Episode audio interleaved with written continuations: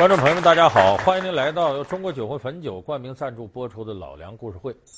那今天呢，我要给大家说呀，在我们艺术形态当中，哎，一支非常有特色的艺术类作品，那就是蒙古歌曲。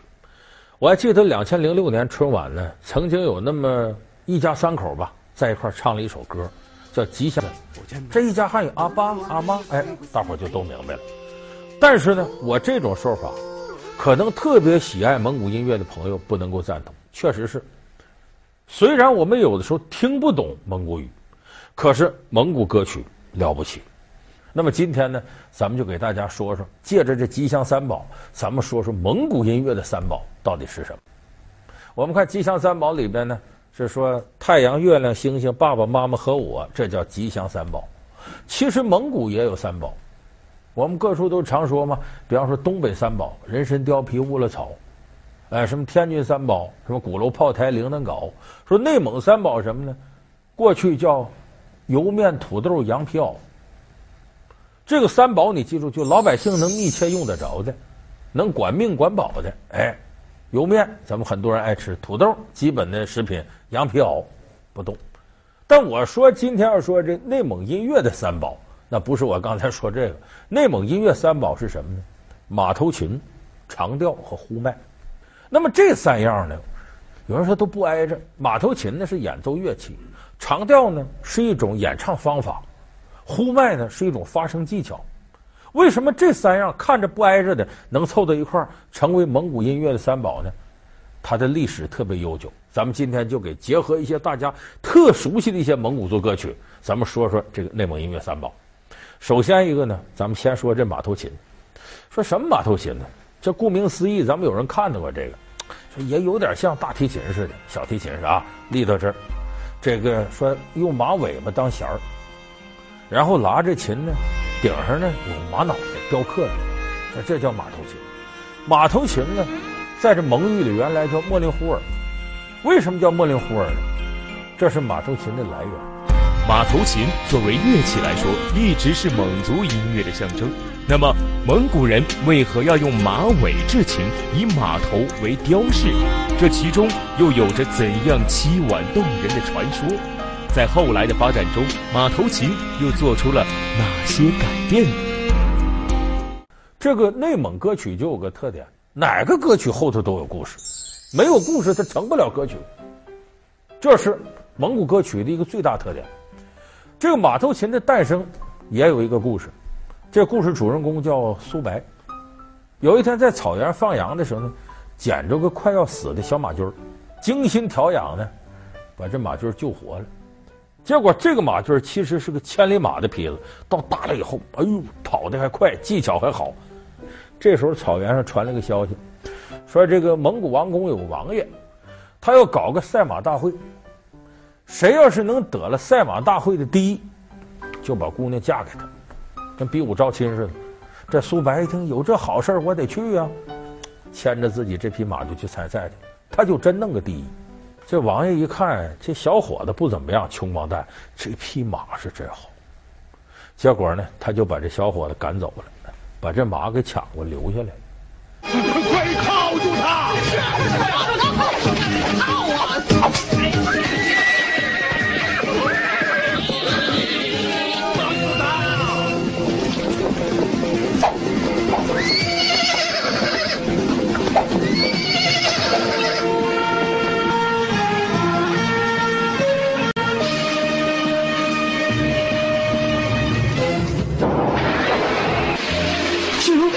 出来的。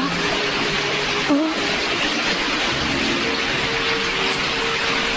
怎么了？嗯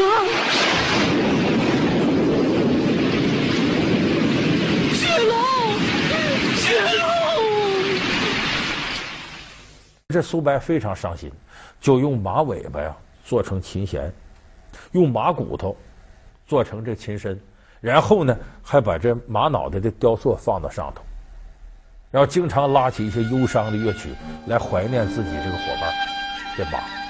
所以后来这个马头琴曲子有个非常有名的叫《苏白和他的马》，哎，这个流传范围很广，在这个蒙古。所以这是马头琴的来历。所以就马头琴，它也是一个逐渐演化的历史，而且一点一点的，这马头琴呢，成了这个大草原上啊，蒙古牧民特别喜欢的乐器。因为马头琴的声音呢，低回婉转，你听着是辽远苍凉，而且又不乏悠扬。咱们可能很熟悉有个歌，那个《草原之夜》，叫“美丽的夜色多沉静”。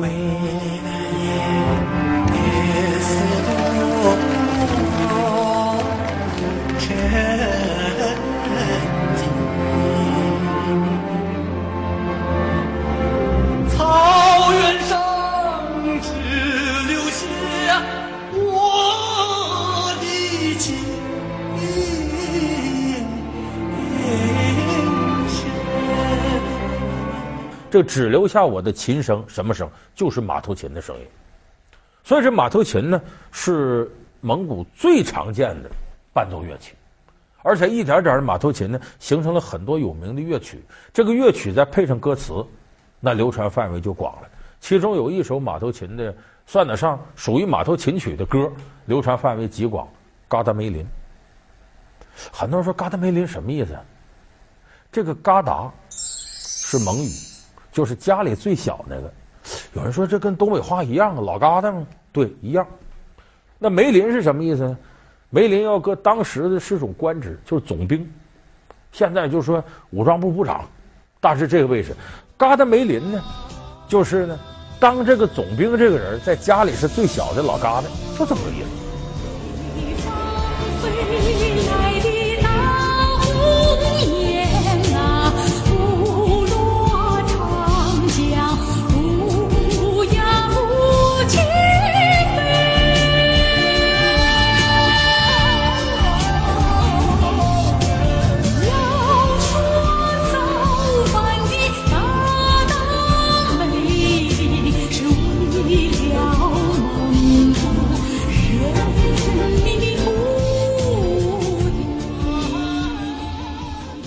嘎达梅林历史上实有其人，这在这个蒙古人民心目当中，这是英雄，所以做了这个嘎达梅林这么一首歌来纪念他。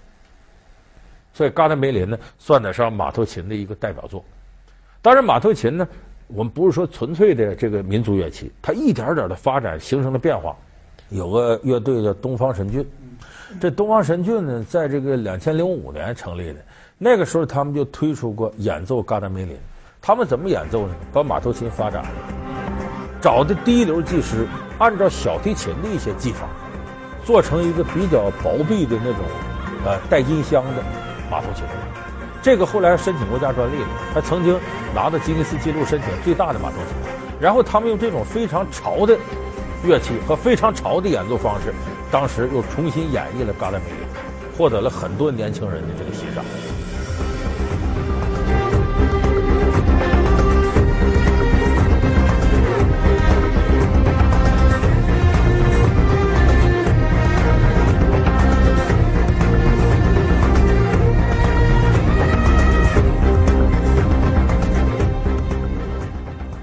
现在这马头琴跟以前不一样了，发展非常多。它分成高音马蹄琴、中音马蹄琴、次中音马蹄琴，还有什么马头琴贝斯啊那之类的这。所以现在他自个儿都能组成乐队。我记得在这个两千零八年奥运会之前，七月十五号那天，呃，曾经这个有两千零八名马蹄琴手，在这个奥林匹克公园集体演奏马头琴曲。当时这个也是个世界纪录，就是这个记录说明我们现在这马头琴发展的是与时俱进的。好，欢迎您回到由中国酒魂汾酒冠名赞助播出的老梁故事会。那么和马头琴相比呢，这个长调啊就不够这么乐观。汉族人大量的了解蒙古长调呢，那可以说历史很早了。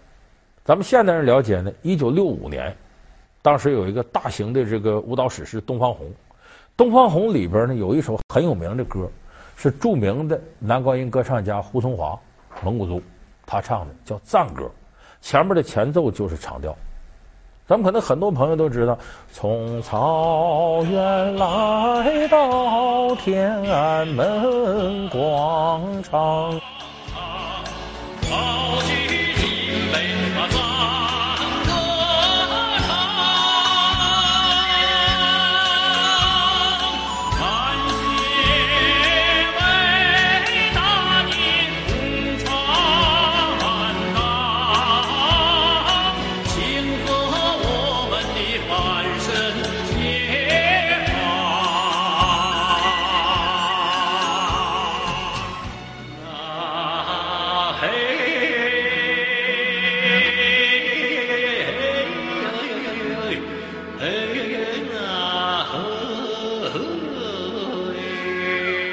哎，这歌里头就是大段的长调，这是使很多人了解到，哎呦，真好听。这个长调呢，原来在这个蒙语里呢叫乌日图道。什么叫乌日图道？乌日图就是长歌长腔的意思，哎，就比较悠远长。道呢是歌的意思，所以乌日图道合过来音译过来，再意译一遍，那就是长调。长调特点呢，一声三颤，非常遥远悠扬。就我可以说，你就即使对蒙古音乐没有任何感觉的，你一听长调，你第一反应好听。咱有一年春晚，大伙儿还记不记着阿宝、吴彦泽、戴玉强，仨没了解，就是长调是内蒙音乐活的灵魂。就在这里边，我们听到很多好听的东西，都有长调的成分在里边。但是它为什么长调呢？就是首先有个特点，一个是发声呢，腔比较长。腔一长，调一长，毫无疑问字儿就少，所以长调有一个特点是字儿少，腔多。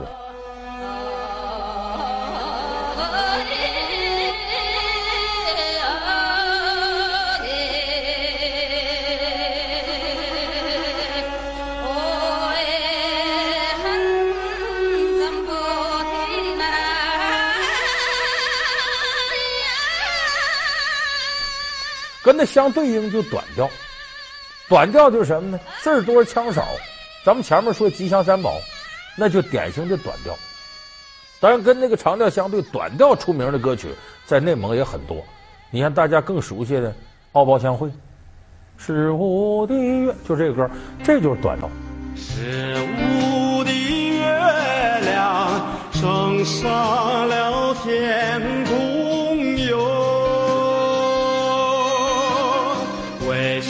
amor.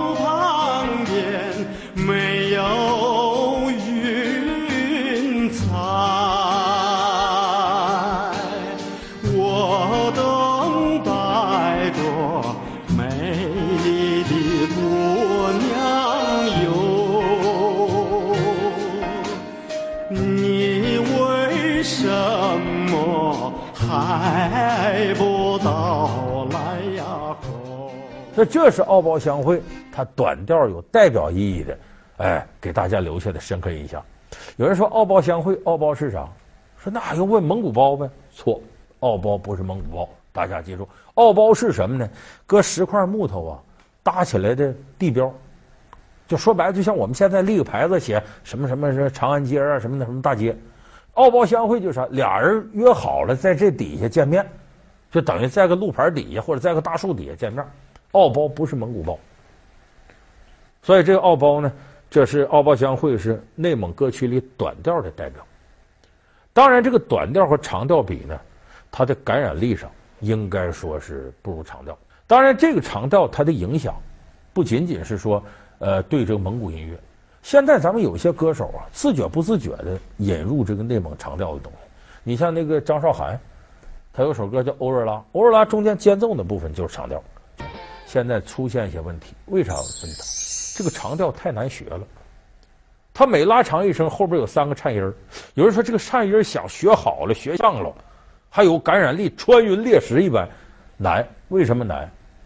长调它是当初学的技巧和别人就不一样。他为什么一个长音三颤呢？这是跟蒙古是马背上的民族有关。骑着马，我们都说上下颠，一颠，这音儿就出来了。它是和这种生活有关，所以长调现在面临的传承是一个很大的问题。那么和长调相比呢，还有更加难学的，就是蒙古音乐三宝最后一个呼麦。呼麦，咱们有的人听说都邪了门了，这个人一张嘴，那声音怎么就像从个隧道里出来的？而且好几种声，呜啦哇啦哇啦呜啦的，这怎么出来的？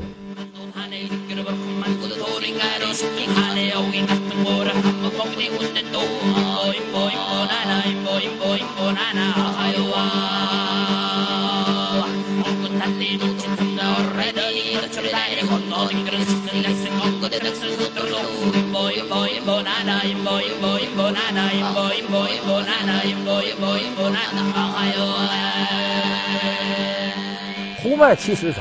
就是喉音，它蒙古语叫潮耳，哎，就是喉音，喉咙发出来，它是喉咙里发出声音，就像一个隧道。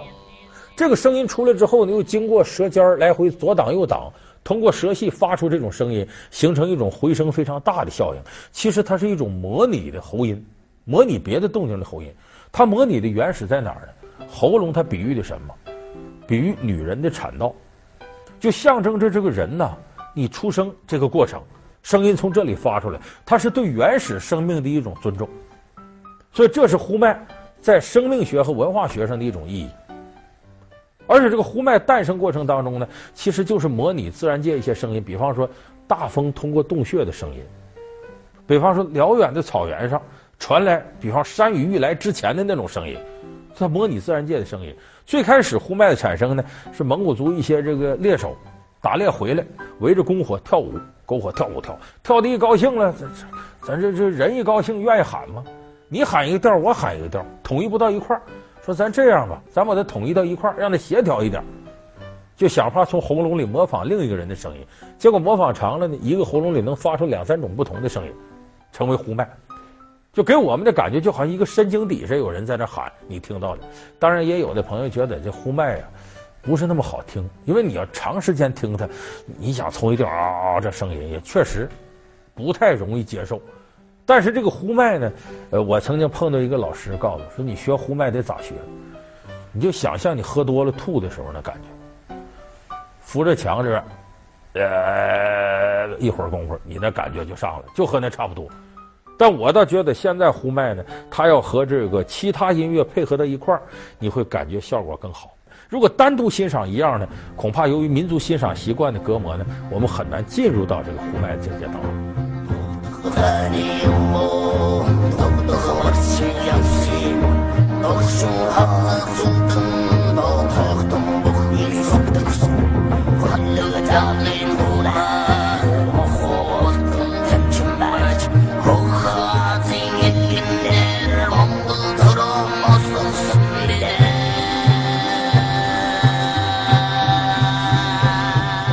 当然，我们今天呢，说到这个内蒙音乐的三宝。其实我们现在能够了解这三宝，得益于有大量的蒙古族歌手成为我们耳熟能详的偶像明星。通过这些人演唱蒙古歌曲，我们才更进一步了解蒙古音乐。可以说，像我们熟悉的德德玛呀、腾格尔啊、斯琴格日乐呀、降央卓玛呀，甚至包括凤凰传奇里那个这玲花，呃，包括蒙古族歌手韩磊，这些人的唱法里头，都把蒙古音乐的很多精华。带到了他们令我们耳熟能详的歌曲当中。那么这些走到我们视野的蒙古歌手是如何更好的阐释了蒙古歌曲的精华呢？我明天的节目将给大家介绍这些明星是怎么样诠释内蒙歌曲的。半身不遂，他竟能重回演唱台。蒙古歌王却曾是流行音乐的先驱。通俗乐手又是怎样掀起了蒙汉结合的新风潮？来自大草原的天籁之音究竟是如何征服了当代乐坛？老梁故事会为你讲述马背上走下来的歌手。